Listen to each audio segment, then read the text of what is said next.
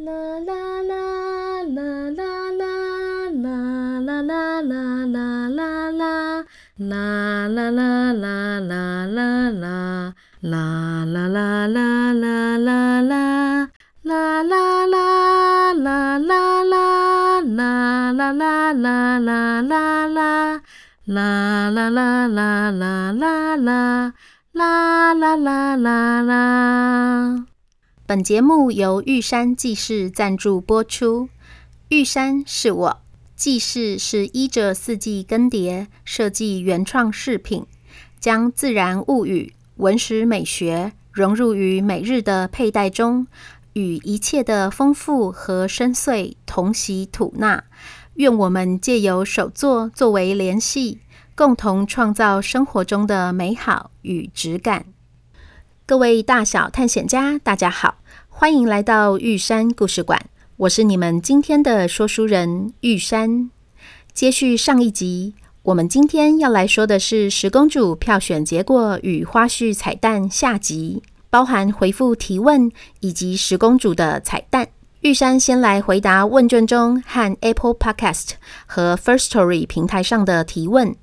关于第七集，瑞瑞跟婷婷想知道。豌豆公主觉得痛，但是没有像他们一样痛的时候会哇哇大哭。豌豆公主真的有感觉痛吗？她好勇敢呢！谢谢瑞瑞跟婷婷的提问。那个刺那么长，豌豆公主当然会觉得痛。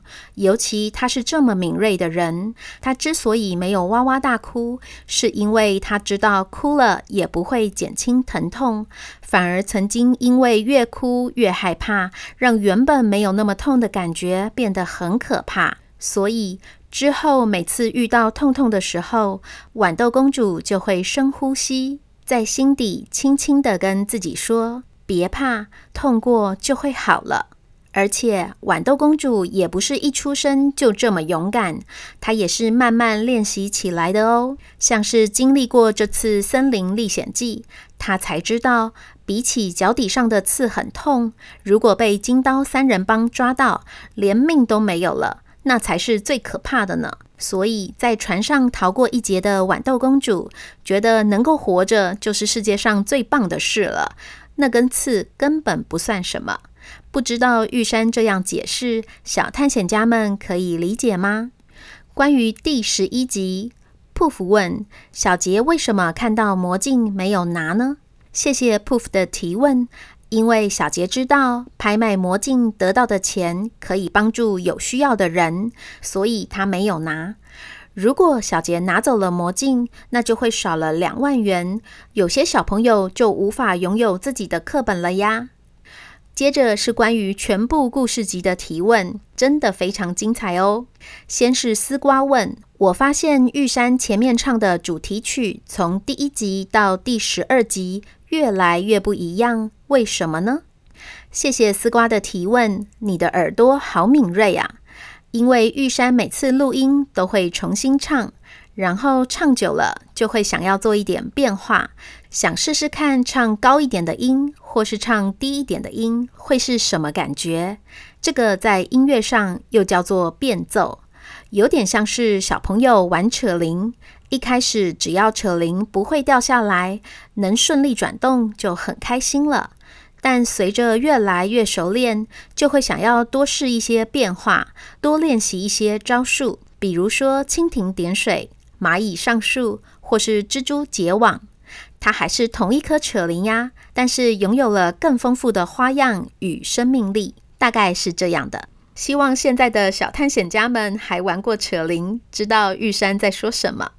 再来是星星戴安娜的提问。他说：“你为什么想要创作十公主的故事啊？”然后是星童问：“为什么要收集他们不要的东西呢？”谢谢星星和星童的提问，这两个问题真的是问到玉山的心坎上了。我想要一起回答，同时也想要以此解释我的创作动机。玉山从小就喜欢听故事和说故事。我记得我在小学三四年级时，就曾经改编过公主的话剧，在班上演出，获得热烈的掌声。印象非常深刻。我长大后曾经在图书馆担任过林老师志工，说故事给小读者听的时候，接触过图书馆里大量的绘本。我非常喜欢纸袋公主和顽皮公主系列的幽默和颠覆，觉得这种现代童话真的是太吸引人了。我想，就是这些种子一直埋在我的心里。激发出我从去年年底开始构思十公主的故事。所有的经典公主故事，包含白雪公主、灰姑娘、睡美人，玉山都跟大小探险家一样熟悉到会背了。那有没有可能有多一点变化？就有点像是我前面提到的变奏。如果让公主多一点个性，变勇敢之后，会怎么样呢？如果让公主离开熟悉的环境，又会怎么样呢？然后有了这些动机作为故事的开头，他们就仿佛被赋予了生命力一样，长出了自己的样子。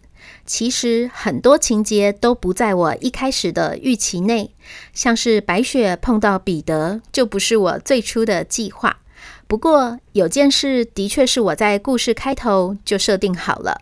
就是我希望让小杰去收集各个公主不要的东西，因为这些在十公主里面不需要的东西，曾经是经典童话中我们觉得非常重要的故事关键，所以小杰才会说：灰姑娘没有玻璃鞋，王子就找不到她啦；阿白雪没有吃苹果，就无法遇到王子了呀。但是在十公主的故事里头，当公主们都变得独立又有能力之后，大家就会发现，灰姑娘不需要玻璃鞋，还是能够与安德鲁王子相认；白雪没有吃苹果，也能遇到彼得。雪莉则是根本不需要王子，甚至在登山的时候顺便救了王子一命。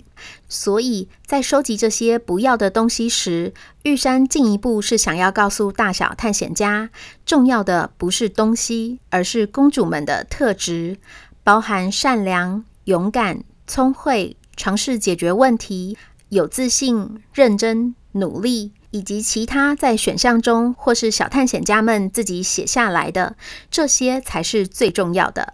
就像是小杰不用拥有皇冠，也是一个公主。希望玉山这样解释，大家可以了解。接着，我们要来到听说是小探险家们非常期待的彩蛋。玉山要讲两个彩蛋。第一个是青蛙没有变成王子的那一集中出现的亚洛冈特王国，也就是莎莎公主的国家。大家知道这个国家的名字是怎么来的吗？好像念起来有一点拗口呢。传说中，十五世纪欧洲中部的一个山谷，曾经有一个因为纺织而非常出名的国度。这个国家的居民，以独特的染布技术，运用国内到处可以看到的黄花做酱草，染出了独一无二的亮黄色布匹，像是星星的光芒，又像是月亮的光晕一样，美丽极了，叫做星月布。这种布深受邻国喜爱，十分抢手。而这个国家的国民常年穿着他们自己染的布，而且动作举止都十分优雅，像是仙女或是天神一样，因而被其他国家称呼为 House of Elegant。大家知道 House 是什么意思吗？是的，就是房子和家。之后还衍生出王朝、王国的意思。那 Elegant 又是什么呢？就是优雅。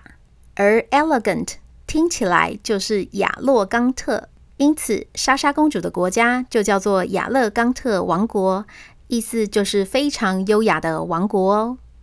象征着黄花做酱草的三叶纹图腾是亚洛冈特家族的族徽。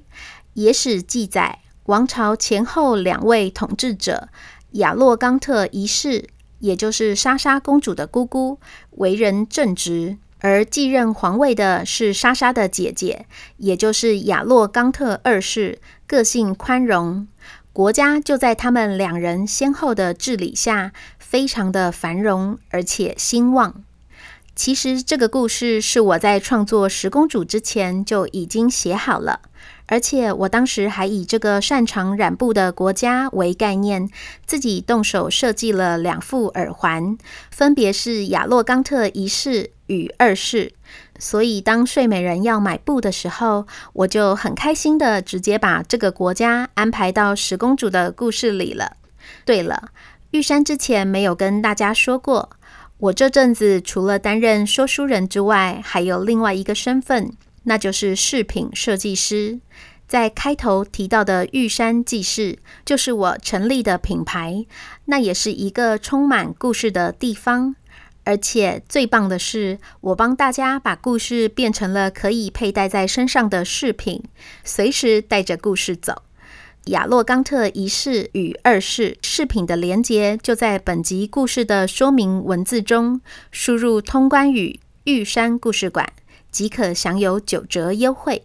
然后，大小探险家们一定一定要记得哦，像小杰一样，你不需要美丽的首饰或是衣服就可以是公主，而作为一个独立、懂得思考。了解金钱要如何运用的公主，你可以选择是否需要一件有故事的饰品。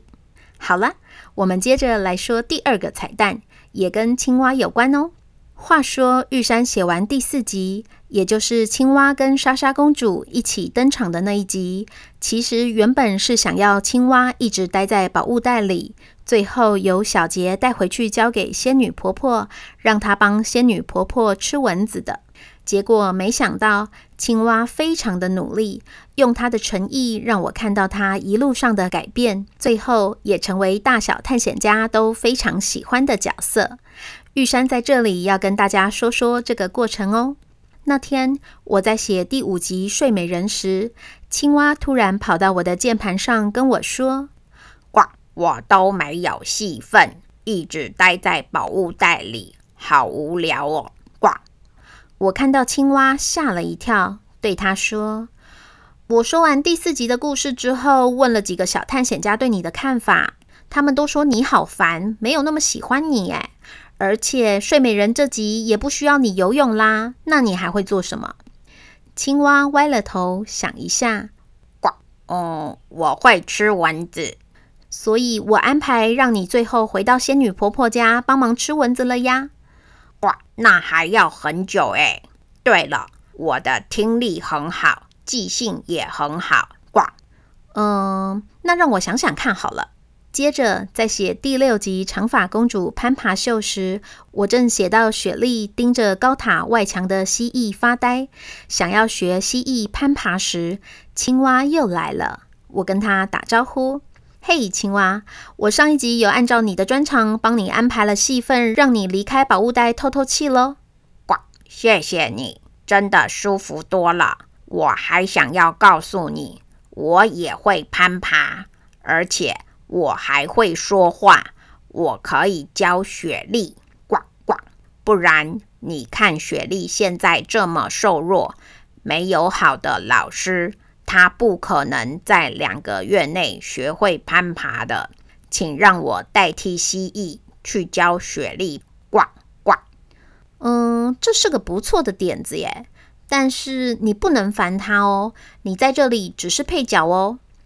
我只会告诉他我的真实身份，至少要让他知道为什么一只青蛙会说话。但是我不会勉强他的。好，一言为定。那雪莉就麻烦你喽。然后到了第八集，当我在写爱子犹豫着是否要跟招人表白时，我一边思考剧情，一边跟青蛙聊天。嘿，青蛙，你越来越受欢迎了耶！好多大探险家都很喜欢你呢。呱，那还用说？我这么厉害。呱，那你来帮我想想看。爱子犹豫不决的，我真的不知道怎么帮他耶。呱，你可以让小杰去推他一把啊。反正爱子被施过魔法，所以跟我一样也看得到小杰。小杰这么善良可爱，他说的话，爱子一定愿意听。呱，哇，青蛙，你真的好聪明哦！我在这个情节上卡关超久的耶，谢谢你解决了我一个大烦恼。是说你也觉得小杰很可爱吼？那你会怪小杰把你从莎莎公主身边带离开吗？咦，怎么会怪小杰呢？我一开始是有点不甘心，莎莎公主不需要我，但后来她都自己捡到金球啦。我还能怎么样？呱！所以小杰提出邀请的时候，我就想，说不定我有机会在跟他旅行时碰到其他女孩子，因此我是心甘情愿跟他离开的。呱！只是没想到离开后的世界这么有趣，而且小杰的个性又很直率可爱。如果可以，真想跟他一直作伴。呱呱。一个礼拜后，也就是在写第九集白雪的故事时，我一开始是想要让骑着白马的不耕种王子登场的，想说他之前没有娶到睡美人和雪莉，该是时候让他出现了。但是想着白雪这么有判断力，能够认出母后，闻出肉桂味，她一定不会吃那颗苹果。那不耕种王子要以什么方式出现在白雪身边才比较适合呢？正在我伤脑筋的时候，青蛙又来了。呱！为什么白雪公主一定要配白马王子啊？这个剧情好老套哦！呱！哎，是啊，我也不喜欢。我看着青蛙，想着白雪喜欢小动物，一阵电光火石之间。我突然灵光乍现，兴奋地对青蛙说：“哎哎，青蛙呀，你想不想变成男主角啊？”“呱，什么？我都当配角习惯了，你这样说我会很紧张哎。”“呱，还有更紧张的哦，我想要安排白雪亲你一下，让你变回人类。”“哇，这个太刺激了啦！”“呱呱，还有更刺激的哦。”你变回人类时啊，会暂时没有穿衣服，因为我想要利用白雪回屋子里去帮你拿衣服的那个空档，让你跟你的旅伴小杰好好说再见。所以你一惊醒之后，就要动作很快的躲到草丛后面哦。呱呱呱呱，这真的是太考验我了。你让我先拉筋准备一下。对了，那不耕种王子怎么办？我这样就抢走了他的戏份了耶！呱，嗯、呃，没关系啦，我之后再想办法安排他出场就好了。最后，在第十一集写拍卖会的故事，我苦恼着到底要怎么样让小杰收集到魔镜时，青蛙哦，不对，是彼得来了。嘿，彼得，当兽医助手的生活如何啊？哎呀，我还是改不掉青蛙叫。我刚开始上班那几天，实在是有够忙的。暴风雨季真的好可怕，超多小动物来不及躲避就受伤了。还好我还可以帮上一点忙，不然我们白雪一定会忙到没办法睡觉，真的很让人心疼哎。而且他真的是善良、认真又专业耶，我整个都要融化了啦。咦，我怎么感觉有粉红色泡泡冒出来了呀？哎呦，讨厌啦！不要笑我啦！我现在可是很认真的在学习相关知识诶，不然我会跟不上白雪的。对了，你在烦恼小杰要怎么拿到魔镜吼？对呀。他现在知道捐出来的东西是要帮助更有需要的人，所以不会动手去拿。我正在想要怎么样才能把魔镜交到他手里。别担心，有我在呢。白雪有问我要不要一起去拍卖会，我来竞标那面魔镜送给小杰。我一直希望有机会能够报答他。哇彼得难怪这么多听众成为你的粉丝啊。但是魔镜很贵耶你才刚开始工作哪有钱呐哼哼这你就太小看我了。我在变成青蛙之前可是一边当王子一边当健身教练存了不少钱呢。哇你真的太厉害了啦。以上就是青蛙蜕变的过程。不知道大家有没有跟我一样觉得很惊喜呢？结果没想到我开心的写完十公主之后就换不耕种王子来了。你说好要安排我出场的结果居然是让我被洪水冲走你也太偏心了吧。好啦好啦你不要难过嘛十公主已经结束了。嗯你会骑马对吗？